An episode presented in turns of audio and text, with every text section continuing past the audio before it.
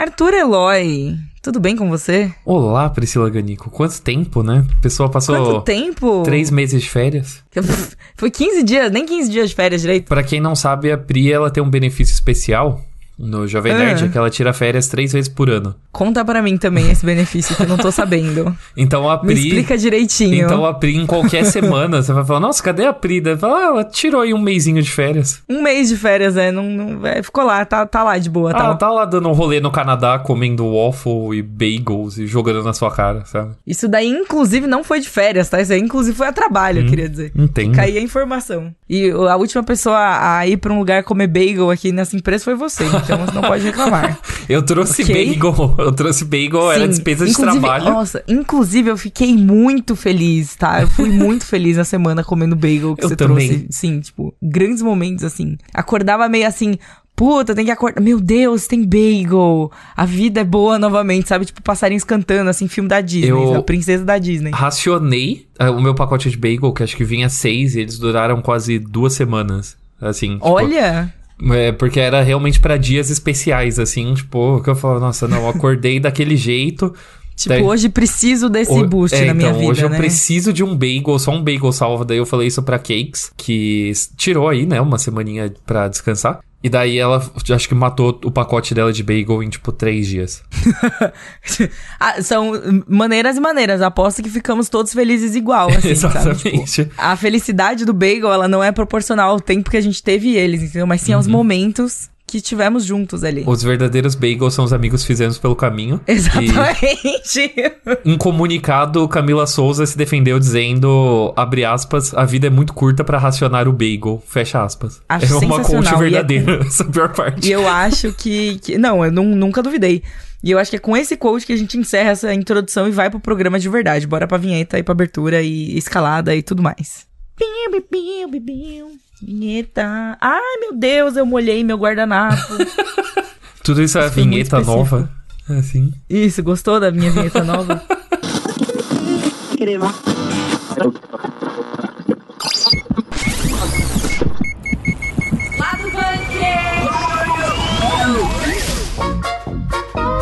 Falar sobre o diretor de John Wick, que tem aí umas ideias de atores que ele quer ver na franquia. Aquele, sabe quando a gente senta e faz wishlist? Aham. Tipo, ah, eu queria que tal ator fosse isso, fosse aquilo, não sei o quê. Mas então, mas foi o diretor do John Wick que tava escolhendo assim, tipo, ah, essa pessoa podia me mandar um zap aqui e eu botava ela na franquia. Mandou um fancasting. É um pássaro? É um avião? Não, é um novo filme de Superman que começou a pré-produção. James Gunn anunciou Uau. aí a pré-produção de Superman Legacy com fotinho do roteiro, né? Já que o James Gunn é twitteiro, então ele vai dar atualizações constantes do trabalho dele, porque é isso que ele faz. Eba! Também vamos contar com uma participação especial aqui para falar da terceira temporada de Mandalorian, que acabou recentemente. E fiquem por aí para descobrir quem veio aqui falar de, do Mando. Acho muito legal a abreviação Mando. Mando. Informação. E depois de quase 10 anos do anúncio, Dead Island 2 finalmente saiu e, putz, é bom demais. É muito, muito bom. muito, muito Segura bom. aí, me conta daqui a pouco. Tenho, tenho sentimentos por Dead Island também. I'm going to die. Maybe not. Então, vamos a começar aqui falando rapidamente do diretor de John Wick, o Chad Stahelski. Será que eu falei o nome certo dele? Stahelski. Stahelski. Stahelski. Stahelski. Stahelski. É um nome, parece finlandês esse sobrenome. Vou dar uma procurada no Google pra não falar, não dar esse gafe. Peraí. Ele é dos Estados Unidos. Né, barulho de teclado, pesquisando. Isso. assim. Eu. Sempre que eu vejo um nome que é muito assim, eu chuto que a pessoa é, sei lá, do interior dos Estados Unidos. Tipo, quanto mais estrangeiro o nome parece, mais americano a pessoa é de verdade. É, são inversamente São proporcionais. inversamente assim. proporcionais. É. Saquei. Mas enfim, ele é o diretor dos quatro filmes da saga aí, do Keanu Reeves matando geral. E, tal qual um fã emocionado, sentou ali e falou assim, resolveu falar numa entrevista que que as pessoas que ele gostaria, os atores que ele gostaria de colocar, tipo, na franquia, nos filmes, na série, enfim, todo o universo tá se criando aí. E, meu, ele, assim. É, fancasting é uma prática comum entre os fãs, né? É, a gente vê muito isso sempre que vai aparecer personagem novo na Marvel, as pessoas no Twitter começam a especular. Mas não é necessariamente uma especulação, e sim só tipo, pô, seria mó maneiro ver fulano, né, nesse papel. Exatamente. É só, é só a gente jogando os nossos desejos pro universo. Exatamente. Não, quer, não significa nada, não quer dizer nada. A, a gente finge que tem uma conexão, sabe? No caso dele, o fancasting é ainda mais incrível, porque ele não é fã, ele é literalmente o dono da bola, né? então, tipo, ele tá ali escolhendo, falando assim, nossa, jogando os nomes pra cima, vai que algum deles escuta. Se algum deles escutar, realmente pode, pode acontecer, entendeu? A situação, assim, incrível. E de fato, de fato ele jogou bastante nomes, assim, né? Ele não teve vergonha nenhuma, porque tem a declaração toda dele, se você quiser ler lá no Nerd Bunker, está na descrição. Mas os nomes aqui, se a gente for citar um por um, é, ele falou Cillian Murphy, que para quem o não... próprio Peak Blinders. O próprio Peak Blinders, frio calculista, Thomas Shelby. É, ele justificou, inclusive, falando que ele é grande fã de Peak Blinders. Daí, na sequência, aí ele começou a jogar um monte de nome mesmo. Falou Colin Farrell, também, que estava aí há pouco tempo indicado ao Oscar pelos Banshees de Inisherin, o que seria, né, uma mudança meio drástica de um filme pro outro. Sim. Ele falou também da Charlize Theron, é, especificamente porque ela fez Atômica, que para quem não sabe é basicamente se John Wick tivesse a Charlize Theron. É basicamente o mesmo filme com a Charlize Theron Então. de protagonista. Com a Charlize Theron de protagonista. e daí ele falou também a Michelle Yeoh, que ganhou aí recentemente o Oscar por Tudo em Todo Lugar ao mesmo tempo, maravilhosa. Incrível, fantástica, maravilhosa. que ele disse que já trabalhou com ela num comercial, não sabemos do que, mas, né, trabalhou com ela num comercial. E daí você acha que acabou? Ah, Não acabou, ele tem uma listinha ainda, que tá, ele tem mais alguns nomes, né? Mais alguns nomes, é. Ele citou a Journey Smollett, Perfeita. que é de Lovecraft Country, inclusive tá excelente nesse, nessa série, fica aí a informação. Ele também falou do Robert Downey Jr., do Peter Dinklage, do Bean, ou seja, ele, ele olhou assim e falou, tipo, pe- sabe quando você pega o pergaminho assim e faz aqui, tchá, Aham. desenrola assim, sabe? A lista infinita do cara, assim. Assim, sei lá, se eu tivesse se- no lugar dele, assim, ia, achar- ia querer falar tudo, tudo os atores, né? Todos os amigos que você quer trabalhar junto, que você tá, tipo, ter aquele crush de trabalhar junto, sabe? Aham. Gente, eu não sei se a gente pode falar crush nessa situação, mas eu Pode. acho que é tipo. Oh. As pessoas falam de, tipo, crush de amizade, é meio nesse sentido assim, tipo, nossa, crush de projeto, sabe? Tipo, nossa, queria muito trabalhar com esse ator, não sei o quê. E aí, se eu fosse diretora. Eu ia te perguntar exatamente isso. Quem? Quem, Priganico? Quem? Quem você chamaria? Quem? Eu, nossa, não sei. Agora, sim, eu não lembro o nome de nenhum ator que fez nada nunca na minha vida inteira. O Pedro Pascal. Pedro Pascal.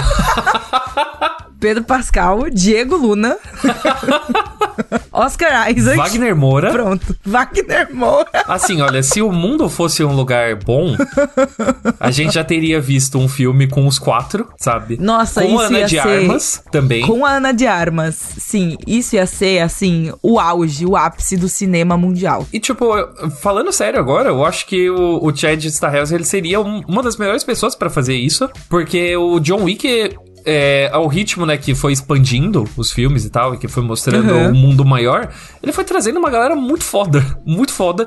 Exato. Principalmente de cinema asiático e tal, então eu conseguiria muito ver ele fazendo esse mesmo tipo de tratamento com, com nossos latinos queridos. Aí, ó, vamos lá, vai. Chad. Chad já virou brother, já, já Então, virou meu amigo. Ajuda nós, traz aí os talentos latinos. Vamos aí fazer um bem bolado. Todo mundo sai feliz. Olha, eu sei que eu adoraria ver uma cena de porradaria com o Wagner Moura, sabe? Nossa, imagina a trocação franca de porrada? Uma trocação franca, assim, eu acho que curaria minha depressão. Então, por favor, faz a boa. Faz a boa aí pra gente. Se você fosse um diretor, Eloy, que que você, quem você trabalharia junto? Ah, que difícil, que difícil. Tá vendo? Você fez, você fez a pergunta, você devia ter pensado. Quando você pensou em fazer a pergunta pra mim, você tinha que saber que eu ia rebater ela pra você. Dois atores que me vieram à cabeça que eu adoraria ver num filme estilo John Wick, um filme de porradaria. É. Tem, um, tem um ator que eu gosto muito que chama Joe Taslin. Henry Cavill. Tá. Henry Cavill. Desculpa. Mais forte que eu. O, o Henry Cavill, ele já, já satisfez tudo que tinha pra Já satisfazer. transcendeu, né? Beleza, por, entendi. por Missão Impossível. Então, assim, eu acho que é impossível o Henry Cavill Pode fazer ser. alguma coisa melhor do que ele em Missão Impossível, efeito Fallout, recarregando os braços como se fossem armas. Então, eu acho que ele cumpriu o propósito dele. O auge, beleza. Mas o Joe Teslin, ele é um cara que ele faz filmes de porradaria asiáticos, que são muito bons. Ele fez o Sub-Zero no, no Mortal Kombat, que é aquele filme Ah, que, sei, sei, que sei, não queremos falar sobre, mas ele é a melhor parte Não. desse filme. É, Sim, sim. ele faz uns filmes, uns filmes de porradaria muito bons e eu adoraria ver ele, tipo, tendo espacinho no John Wick, já que John Wick tem esse costume. E de atriz, eu queria ver a Hunter Schafer, de a Jules, de Euphoria, é, Uh. em mais papéis e eu adoraria. Ela vai fazer um terror agora, o que me deixa muito feliz. Aí, ó, tá. Então, Exatamente. Então, fazer assim um filme de ação também me deixaria igualmente feliz. Então, fica aí um fancast. Muito sucesso, gostei. É isso que a gente. Fancasting é literalmente isso que a gente fez, só que o cara tem poder. Enfim, como não temos, vamos encerrando por aqui, indo para o próximo assunto. Purululu, Podia ter uma vinheta assim, né? Tipo Batman. E agora falando em diretores que também são muito fãs, é impossível não citar James Gunn, o homem que chegou onde chegou porque ele é muito fã de coisas bizarras. Ele, basicamente, quando ele estava na Marvel, Guardiões da Galáxia era só porque ele era um nerdão de HQs lá do B da Marvel. E agora ele está sendo muito fã da DC. Só que ele não está pegando nenhum personagem pequeno, ele simplesmente está pegando nada mais nada menos do que o Homem de Aço, do que o Superman. Do que o Superman, né? Tipo, é o Senhor DC, assim. O, o Senhor tipo, DC. Assim. é, não é nem a Trindade, é simplesmente o Superman, né? O principal herói da DC que vai ganhar um novo filme. É um reboot aí, com algo completamente inédito, feito do zero, novos atores, sabe? É, realmente passar limpo. E o James Gunn vai simplesmente escrever esse novo filme. Vixe. Responsa, bateu no peito e chamou pra É, si, então né? falou, toca pro pai, assim. Toca pro pai e deixa comigo. E daí, eu, eu só não sei se ele vai dirigir, né? Ele que vai dirigir também? É, Não sei. Creio, creio Por que não. ele só vai escrever. É, Então, creio que né, ainda não tem diretor escalado, mas é o James Gunn que está escrevendo. E, meu, assim, o James Gunn, quando ele assumiu esse cargo aí, né, de definir o futuro da DC no cinema, na televisão, eu acho que ele não esperava a constante dor de cabeça que ele teria de lidar com fãs no Twitter. Porque, tipo. Acho que ninguém esperava, acho que ninguém esperava, sinceramente. É porque a galera tá muito preocupada é, de dar errado de novo, então eles estão assim cobrando respostas do James Gunn. E por conta disso, o James Gunn basicamente transformou o Twitter dele numa newsletter e também num num FAQ, assim.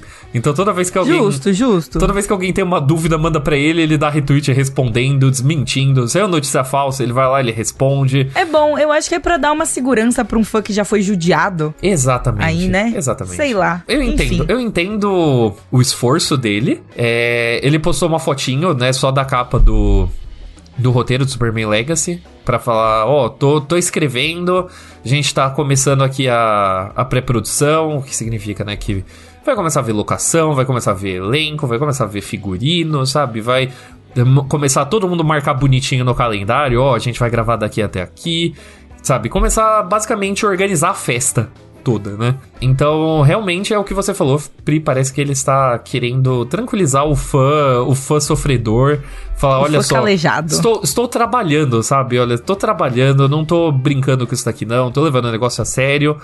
Então, eu sinto que ainda veremos muito mais de James Gunn é, e de Superman Será, em sim? breve no Twitter Ah, não, dele. com certeza. É. Em breve no Twitter mais próximo, gente. É isso. É, o Superman, esse filme novo, né, do Superman Legacy, vai ser uma versão mais jovem do, do, do Clark Kent, né? Vai ter um novo ator, aí vai ter uma nova galera. Não temos nenhum nome escalado até o momento, não tem diretor, não tem- não temos nada, assim. A gente só tem uma data de lançamento prevista, que é 11 de julho de 2025. Tá meio longe, mas o homem já tá trabalhando, já tá trabalhando aí, né? E o seu fancasting pra Superman, Priscila Ganico? Como, como está? Meu fancasting pra Superman, putz, sei lá, eu não parei pra pensar nisso. Timothy Chalamet, mentira, gente. É Tom brincadeira. Holland.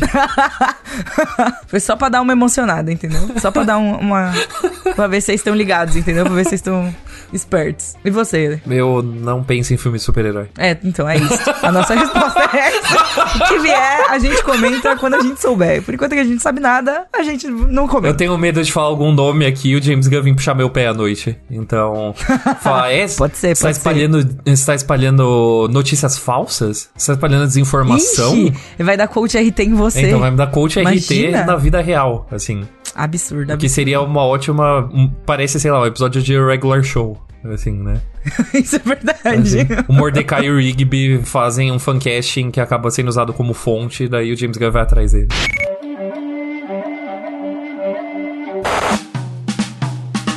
Chegando aqui para falar de Mandalorian, da terceira temporada que acabou agora recentemente, temos Pedrinho, Pedro Siqueira. Olá, seja bem-vindo. Olá, olá ouvinte, olá Pri, olá Eloy, tudo bom? Essa é a minha primeira participação lá do Bunker com o Arthur Eloy, eu tô muito emocionado com esse fato, sabe? Só Olha. queria Olha olhar. só.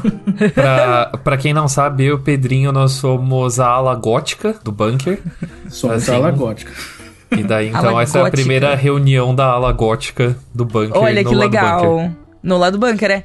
Eu queria dizer que eu sou. Eu, eu posso ser gótica suave? Vocês acham que eu tenho o Pode, que pode. precisa? To- todo Então mundo tá é bem-vindo na ala gótica. Então pronto. Então essa daqui é, está aberta oficialmente. Ah, o bloco gótico do Labyrinto. Nada a ver, né? Assim, a gente não vai falar de coisas góticas hoje. Então, nada a ver. não tem nada a ver. A gente não vai falar de coisa gótica, mas é bem oportuno que eu esteja nesse podcast com o Eloy, porque infelizmente hoje eu tô numa vibe meio hater também, porque eu não gostei da terceira Yes. temporada de Mandalorian. É a não minha aura. acredito! Não, mas é, é, é muito engraçado, porque, tipo, eu não assisti a terceira temporada de Mandalorian. Priscila assistiu Ganico não assistiu. Né? Então, Priscila É. Ganico não Priscila assistiu Ganico não também nada de assistiu. Mandalorian. Ah, Mas gente, a- vocês sabem já, né? ainda assim, terminou a terceira temporada de Mandalorian e só se fala em outra coisa. Assim. Tipo, ninguém mais liga pra essa série. Tipo, ela simplesmente, assim, foi perdendo força episódio após episódio, sabe? Ninguém É muito liga, gente. E assim, isso. infelizmente, até. Olha, eu passo muito pano pra Star Wars, passei pano pra Boba Fett, mas essa temporada realmente ficou complicada, nem eu. Nossa, gostei. calma aí, Pedro, mas você passou pano para Boba Fett, aí já eu acho, Certíssimo. aí eu acho pesado, entendeu? Certíssimo. Robert Rodrigues nunca errou. Assim, se errou, foi tentando senhora, acertar. gente, eu pelo não amor assisti, de mas eu Deus. boto fé. Não, não, sai, sai, Arthur. não. É, vamos focar aqui no que temos que focar. Qual você acha que foi, assim, o principal... Sem dar spoilers, tá? A gente vai tentar fazer o bloco mais sem spoiler possível. Mas o que, que você acha que foi realmente a maior dificuldade, assim, a maior é, destreza, por assim dizer, dessa temporada que você não gostou, Pedrinho? Então, vamos lá, gente. Como já que a a Pri e o Eloy não são versados em Mandalorian, e assumindo que alguns dos nossos ouvintes também não são, gente, é basicamente Pedro Pascal, pai solteiro no espaço. É a história da vida dele, só que no espaço. Então, a gente tem o Mandalorian, que é o personagem dele, é o Din Djarin, e tem o Baby Yoda, a máquina de fazer dinheiro, o Grogu, que é basicamente um Yoda pequenininho, e a gente acompanha as aventuras deles pelo espaço e tal. E na segunda temporada aconteceu uma coisa muito interessante, que no final, a gente pode dar spoiler da segunda temporada, né? 2020, Pode, se não- pode. vocês não assistiram ainda. Então, o Baby Yoda é levado pelo nosso querido Luke Skywalker. Todo mundo conhece, né? Fã de Star Wars conhece o Luke. E tinha um caminho bem interessante aí pra ser explorado, dos dois separados, podiam ter mostrado umas aventurinhas. É, tipo, foi bem emocionante mesmo, assim, os dois separando. Só que o que acontece? Os dois se separaram no último episódio da, da segunda temporada, e agora, no primeiro episódio da terceira, eles já estão de volta. Então foi uma, foi uma separação relâmpago, sabe? A gente chorou pra nada. Hum, foi só pra sugar nossas lágrimas, né? Pra Exatamente. ordenhar nossas lágrimas aí. Mas aí o que acontece? Eles fizeram toda essa separação, trouxeram o Luke. Gente, vocês têm noção do que é trazer o Luke em Star Wars? É tipo você trazer o maior, o maior canhão possível que você tem. Fez a gente chorar tudo e aí agora eles estão de volta juntos, mas estão de volta numa história que não não engaja, sabe? Não dá pra não dá para entender por que, que eles estão juntos e não fica interessante, fica chato, sabe? Meio que a história acabou e eles precisam fazer porque como eu falei, o Grogu é uma máquina de vender dinheiro. Então, lógico que uma hora ele ia voltar, claro, mas não precisava ser tão cedo, sabe? Uhum. Eles tinham, assim, eles tinham literalmente um- uma galáxia muito, muito distante, tão, tão distante pra explorar. Eles não exploraram nada, eles estão ali focados naquele pedacinho. Porque é o pedacinho que dá certo, né?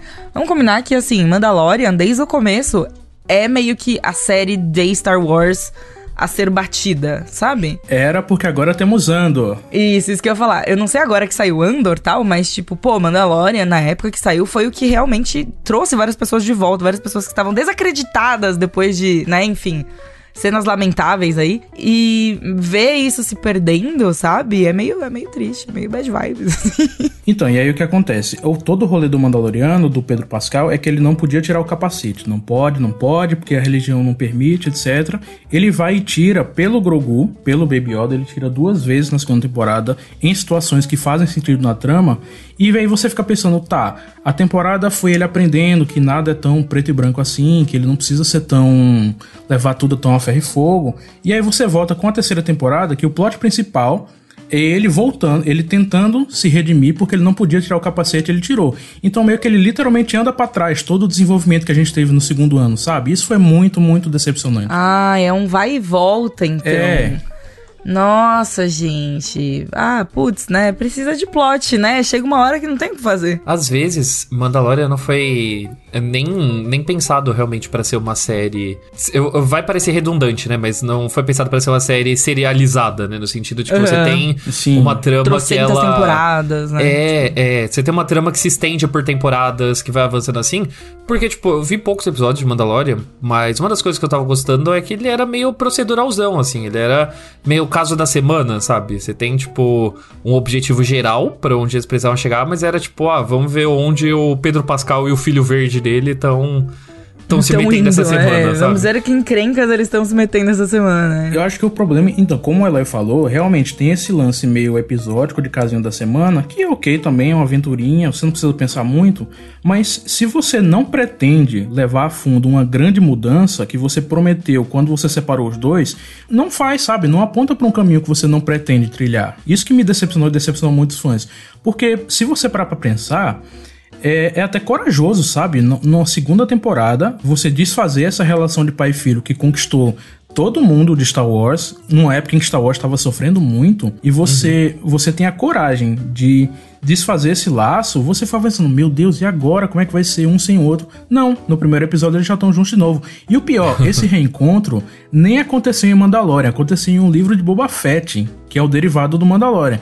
Então, se você não viu o livro de Boba Fett, você ouvinte aí, é, você provavelmente está muito confuso e o John Favreau, que é o criador da série, não está preocupado em explicar porque ele não explicou como isso aconteceu. Então, infelizmente, problema seu. A Cakes, quando tava pra sair a terceira temporada, a gente gravou o lado bunker. E daí a Cakes, ela fez o resumão de tudo que você precisa saber que aconteceu em Boba Fett sem assistir Boba Fett. Então, se você ainda está com dúvidas, você pode voltar no episódio do lado bunker e ouvir pra não ter que assistir Boba Fett. Porque, assim, eu não, não tenho nada contra Boba Fett, porque eu não assisti, mas eu sou sempre a favor de assistir menos coisas de franquias. Então. É, é, enfim, somos esses guerreiros no momento. Queria falar, inclusive, eu queria só dizer aqui o disclaimer que Boba Fett é um dos meus personagens. Eu gosto muito do Boba Fett por algum Meu, motivo. por quê? assim, enquanto eu tava assistindo. Eu não sei também. O que que tem pra eu gostar? tava assistindo, eu tava assistindo ali, tipo, os, os filmes, eu, tipo, caraca, o design dele é mó legal, né? Aí ficou, tipo, nossa, pode crer. E aí é, tipo, ele e o Grievous, mas o Grievous, ele tem um motivo, né? Enfim. Mas o... Ok, eu entendo, eu acho justo, eu acho que está correta a sua indignação, Pedrinho. E estou aqui corroborando, sem sabendo de nada, mas eu acredito nas suas opiniões, que você não é uma pessoa que é muito... É... Amarga. Amarga. Eu não sou o Arthur Eloy, né? É, então, sabe? Está, está sendo Embora, contaminado. embora, embora sejamos góticos, né? É, Então. exato. Será que essa, será que essa é a leva a camada gótica do, do lado bunker? Seria isso? Acho que é, hein? Mas é engraçado uma coisa que vocês dois comentaram antes, que tipo, era meio que consenso que Mandalorian, enquanto a gente tava sofrendo no cinema, Mandalorian era a única coisa de Star Wars que a maioria dos fãs de Star Wars gostavam, né? Porque vocês sabem que ninguém odeia mais Star Wars que os fãs de Star Wars. Isso mas é era a única, mas era a única salvação que a gente ainda tinha. E agora aconteceu essa coisa muito louca que a recepção foi meio nula, sabe? A série veio passou, ninguém se importou muito. Talvez porque veio depois de Andor, que a galera gostou muito, então o patamar foi muito lá pra cima. Pode ser. Mas depois da segunda temporada, depois de Luke Skywalker e tal, eu realmente não entendi por que, que o hype foi tão baixo. É, vocês têm alguma teoria? Não. A minha teoria é de que é um pouco síndrome de underground, assim. De que eu acho que Star Wars, apesar de estar inserido, tipo, do- no que é, sei lá, a maior franquia da história, ainda assim, tipo. Mandalorian não era um projeto que tinha a atenção dos executivos, sabe? Quando saiu a primeira temporada, inclusive, eles não tinham nem, nem merch do Baby Yoda pronto. E ah, até dá pra você meter o louco, falar, ah, é por causa de spoiler e tal, mas, putz, assim, executivo na hora de ganhar dinheiro, ele não tá muito preocupado com spoiler, né? Isso é bem verdade, tá? Eles, eles não tinham preparado porque eles não sabiam que ia ser esse Aue todo. E a primeira temporada ela basicamente brilhou porque era o Dave Filoni e o John Favreau fazendo o rolê deles ali. E você pode ver uma tendência, inclusive, de as séries que eram mais hypadas de Star Wars não deram certo. Porque Boba Fett, apesar de ser esse personagem que a gente não entende muito bem qual que é o, o hype dele, ele é um personagem que é muito querido, hypado. que as pessoas já pedem um filme dele há muito tempo. Fizeram a série, a série deu o que deu. Obi-Wan, que todo mundo queria o retorno do Ian McGregor como Obi-Wan, saiu a série dele, deu o que deu. E Mandalorian foi a primeira e não tinha todo esse, esse apego, né? Esse monte de mão, assim, pra fazer o negócio rolar. E Andor também é uma série que ela é meio jogada, no sentido de, tipo, meu, quem se importa com Cassian Andor, sabe? Ah, eu, eu enfim. Não, não, não, não digo, não digo Diego Luna. Entenda. Diego Luna, pô. Entenda, a partir entenda. do primeiro segundo dele em tela, eu já me importava bastante com o personagem, tá? Eu me importo também, mas assim, tipo, Andor tanto faz, né? Você não vai falar, meu Deus, eu- você terminou de assistir Rogue One, você fala, nossa, tudo que eu queria saber era o passado dessa pessoa que morreu? Veja bem, né? Não, realmente, realmente. Eu vejo, eu vejo uma tendência assim, né? Isso é uma opinião completamente rasa de quem não realmente assiste as coisas. Mas parece que as séries que tinham mais atenção também tiveram mais gente mexendo e daí acabaram saindo mais conjuntada. Enquanto as séries que ninguém né, internamente realmente ligava foram as séries que deixaram as pessoas, né, os, os criadores, os envolvidos realmente terem um pouco mais de liberdade criativa. O Mandalorian ele é uma série que Tipo, se transformou. deixa a galera fazer o, o lance deles ali, né? Exato, exato. Menos reunião, sabe? Menos. E aí, como que a gente vai poder vender boneco disso, sabe? Eu não acho que, eu não acho que tenha tido uma reunião pra, tipo, ah, tá, como que a gente vai vender boneco de Endor, sabe? É, então Ah, eu você acho. ficaria surpreso que ela É, não então não- sei, não sei, eu não duvido de nada. Mas é isso, gente. É, eu gostei muito de Andor, não faço nenhum mistério disso. Já falei em vários lá do Bunkers, inclusive, que possivelmente é a minha melhor, minha série favorita de Star Wars. E, mas eu também gostava do Mandaloriano. Tinha alguns problemas com esse lance meio de série episódica, que é normal. Tem alguns episódios que vão se destacar mais que os outros. Mas essa temporada, essa terceira temporada, eu senti que tanto o arco geral como os episódios mais aventurinha ficaram devendo. Então vamos ver aí a quarta temporada. Não tá confirmada ainda oficialmente, mas é impossível não ter uma quarta temporada. Ainda mais que agora, no comecinho de abril, eles anunciaram que vai ter um filme do Dave Filoni que vai justamente reunir essas histórias do Mandalorian, da Ahsoka, é, todo esse rolê que eles estão construindo pós Retorno de Jedi vai culminar com um filme. É o famoso, começou na série, vai terminar num filme. Então vamos ver o que é que vai vir por aí, né? Torcer que seja melhor. Muito obrigada, Pedro, pela sua participação. Obrigado, Pri. Obrigado, Eloy. Eloy, a gente precisa se encontrar em algum rolê gótico por aí, cara, pra você me, você me deixar mais amargo um pouquinho. Gostei. Levarei Pedrinho no, no Madame. Assim, as pessoas de Nossa São Paulo senhora, estão, meu Deus do céu. estão convocadas, assim. Me encontrem no Chega. porão do Madame. Me encontrem no porão. Que frase maravilhosa, vai. Mas nos encontrem no próximo bloco do lado do bunker. Nos encontrem no porão, mas encontrem também a minha opinião mais embasada dessa temporada de Mandalorian na crítica que tá no ar no Nerd Bunker. Vai ter o link aí no post. Obrigado, ouvintes. Obrigado, Pri. Obrigado, Eloy. Um beijo. Beijo. Arthur Eloy. Qual é a sua relação com zumbis? Nossa, profunda essa pergunta. É, eu lembro, eu tenho, assim, algumas, algumas coisas pontuais. Resident Evil 2 me traumatizou pra vida. Aquela cena do Licker me traumatizou para absolutamente todas as coisas de terror. Eu acho que eu nunca mais toquei em nada de terror, filme, série, jogo tal. Depois daquela cena do Licker caindo na sua cabeça, Aham. do Resident 2, porque eu fiquei profundamente traumatizada. Eu lembro de ter ficado completamente. Eu gosto muito. Aliás, eu gosto muito de uma série chamada Kingdom, que é uma série coreana. Foi a Perfeita. primeira série coreana que eu assisti. Maravilhosa. Maravilhosa. Ela é simplesmente tudo isso mesmo, tá? Uhum. E uma outra relação que eu tenho muito forte com zumbis é o trailer de revelação do primeiro Rising. Olha, como assim? Como assim? É aquele trailer que é todo bonitaço, né? Que todo o negócio vai acontecendo e tal. Eu lembro de ter ficado muito impactada com aquilo e de ter ficado muito triste que era um jogo de zumbi no fim das contas. Porque eu claramente não ia jogar o jogo de zumbi por motivo suprastado de sou traumatizada com Resident Evil.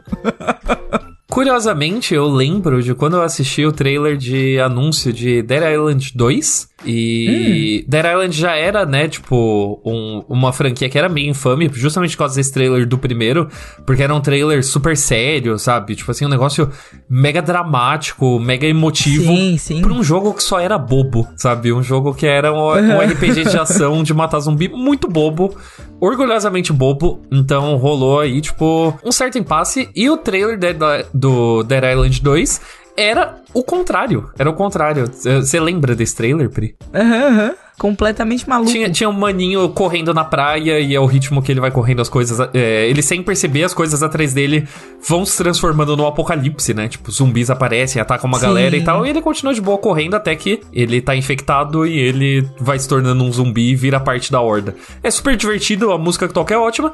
Esse trailer, se você lembra, meu amigo, você está velho. Porque esse trailer saiu em 2014. E desde então, Dead Island 2 morreu. Sumiu. Sumiu. Desapareceu da face da Terra. Desapareceu da face da Terra. O estúdio que estava desenvolvendo, que era Jaeger, que é um estúdio alemão que tinha feito excelente Spec Ops The Line, é, desenvolveu por uns anos até que o projeto foi cancelado. É, ficou nesse limbo até que em 2018, f- também que já faz tempo pra caralho, né? Em 2018 caiu nas mãos da Dumbbuster Studios, que é o estúdio que fez Time Splitters. É, eles pegaram, desenvolveram ele em silêncio, meio comiqueto, sabe? Tal qual, Uhum. na- numa abordagem muito diferente do James Gunn, né? De... Sim, sim, exatamente oposta, né? Ao tuitaço Ao aí do- tuitaço. dos bastidores. Ao tuitaço do James Gunn, eles simplesmente falaram, ó, vamos, vamos fazer aqui em silêncio, porque já- o negócio já tem uma fama ruim, se a gente mostrar as coisas antes da hora, se pá, a galera vai começar a, a criar uns certos preconceitos, né? Algo que a gente vê bastante nos games. E tudo isso, toda essa longa introdução... É pra dizer que apesar de quase 10 anos aí preso no limbo, eu tô muito surpreso que Dead Island 2 é muito bom. É muito, muito Ele, bom. além de ser, é, tipo, eu acho que é, o mais surpreendente é, tipo, um, ele existir, né? Já é uma coisa assim que, pra mim, o jogo, às vezes ele dá essa sumida assim, a gente fica assim, ih, né? Aham. Hum, Já, já, já foi. Foi de arrasta pra cima. Porém, não. Porém, ele existe. E aí, o mais surpreendente ainda, tipo, a segunda camada de surpresa é, ele é bom. Meu, é, eu peguei ele umas duas semanas antes do lançamento oficial. E eu joguei muito, muito, o dia inteiro, sabe? Noites, assim, de Uhum. Dead Island 2. Porque é simplesmente muito satisfatório matar zumbi nesse jogo. Hashtag empolgou. Empolguei, empolguei, achei delicioso. Ele é um jogo que ele realmente não tem nada muito original. É, ele não quer reinventar a roda e ele tá muito feliz em não reinventar a roda, mas fazer, tipo, algo bem completinho e redondo e satisfatório, sabe? Uhum, uhum. Que eu acho que é muito. Que é uma coisa muito válida que a gente talvez não, não aprecie o suficiente, Uhum, sabe? Uhum. Nem, nem todo jogo precisa ser uma obra-prima, saca? Eles precisam funcionar e ser legais, ser divertido. Tipo, se ele te diverte, pô, sabe? É 100% isso, e dá pra você ver essa abordagem em basicamente tudo do jogo. É, ah, ele não vai querer ficar criando mil mutações diferentes de zumbi, sabe? Ele se apega mesmo no clichêzão de tipo, ah, você tem o zumbi que corre, o zumbi que rasteja. É, e o zumbi que anda normal. Mas ah, você tem as variações que todo mundo espera, né? Tipo, ah, o zumbi que cospe ácido, sabe? É, esse tipo de coisa, assim, o zumbi fortão. E ele tá, tudo, e tá tudo bem, ele fala, não quero criar algo novo com isso, mas ele é, faz variações legais pra esses zumbis, ele tem um combate que é muito satisfatório de jogar também. E melhor ainda, o mundo dele, que era o que tava, eu tava me preocupando antes, ele não é um jogo de mundo aberto. Eu achei que ele seria. Ai, ai, que palavras É. bonitas. É, Agora que a gente tá vivendo, né, a era do mundo aberto, tudo é mundo aberto, tudo você precisa ir pra todos os lugares, subir em todos os, os prédios, fazer todas as coisas, assim, tipo... Não, galera, tudo bem. Bota uns corredores aí, não tem problema. Ele, ele é semi-aberto, né? Ele tem áreas que são grandes. Não, não tipo, eu não diria nem grandes, eu diria que elas são médias, assim. Você consegue atravessar o mapa bem rapidinho, sabe? Em questão, assim, de, tipo, alguns minutinhos andando. Aham. Ele, ele não quer te dar esse tipo de trabalho. Só que as áreas, elas são densas, elas são bem detalhadas, sabe? Então você tem. O jogo se passa em Los Angeles. Então você tem, por exemplo, as mansões em Beverly Hills. E daí nas mansões Ah, você consegue entrar em várias casas, sabe? Achar várias historinhas, assim, de pessoas que moravam lá. Alguns zumbis da Horda, da Horda têm nomes, inclusive. E são. Nome? Meu Deus. Porque são, tipo, pessoas, né, que habitavam ali a região onde você tá. Então você consegue achar as histórias desses zumbis com o nome. Nossa, que legal. Então, por exemplo, teve uma que eu tava. atra- é, eu tava perto de uma mansão que tinha uma quadra de tênis. E daí, devorando uma pobre vítima inocente, tinha um zumbi que apareceu em cima do nome, é, do nome dele.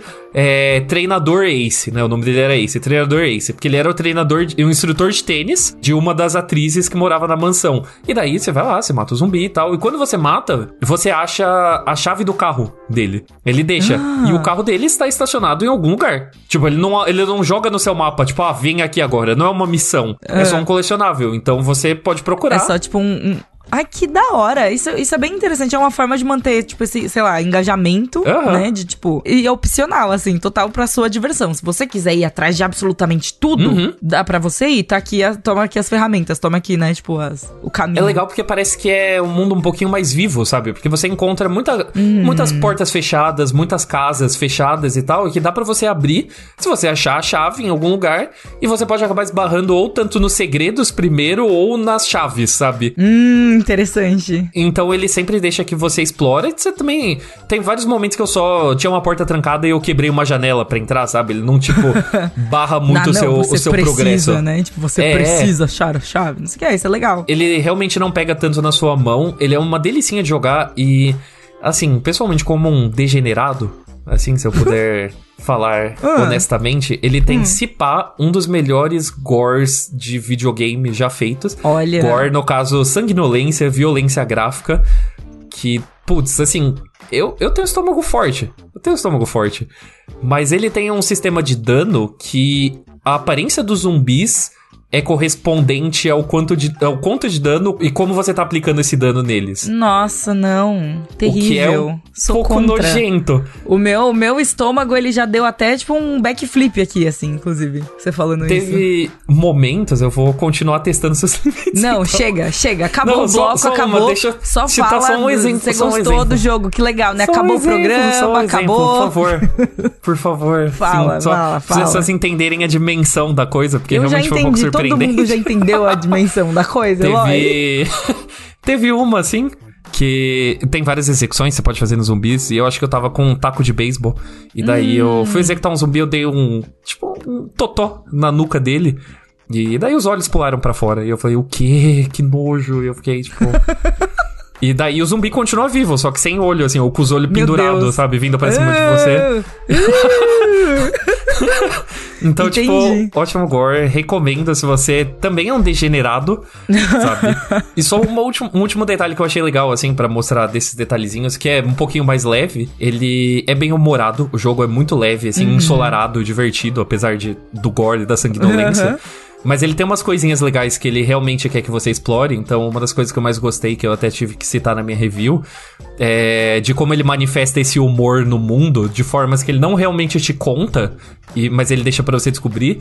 É que você tem zumbis que são gigantes, bombados, e que são realmente caras fortões, assim, sabe? São tipo bodybuilders. Às vezes você, encontra Deus. até uma concentração deles perto da, de uma academia. É, em Santa Mônica, sabe? Aquela mesma que tem no GTA Sandras. E daí você encontra vários desses, zumbi bodybuilder. E você sabe onde que é o ponto fraco deles? Ah, É nas Na pernas. perna. Por- Porque marombeiro, porque marombeiro não malha perna, só malha braço. pula leg day. É isso, gente. E eu, eu, achei, acho. eu acho maravilhoso isso. Eu acho que esse tipo de sutileza é o que faz realmente que separa aí um, um bom jogo de um gote. Aquelas, né? Tipo, não.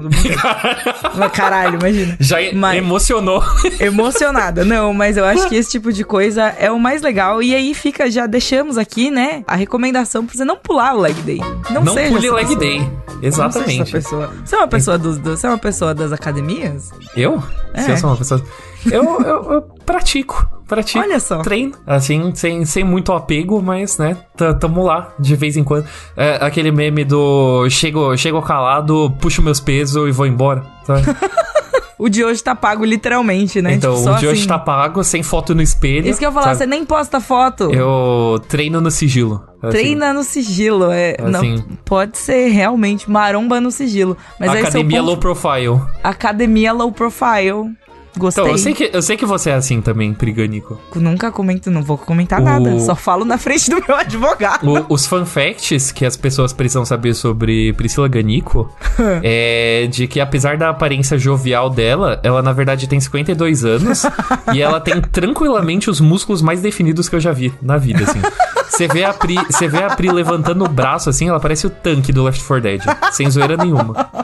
É isso. Eu não vou, eu não vou comentar rumores nesse podcast. Fica um mistério. Então, fica, fica, um mistério. aí o mistério pra você descobrir ou 21 dias. Se você, né, me vem em algum evento assim tal, lembre deste comentário já que você. Não vou comentar. I refuse to elaborate, sabe? Tipo, me recuso a comentar. É isso. Muito obrigada.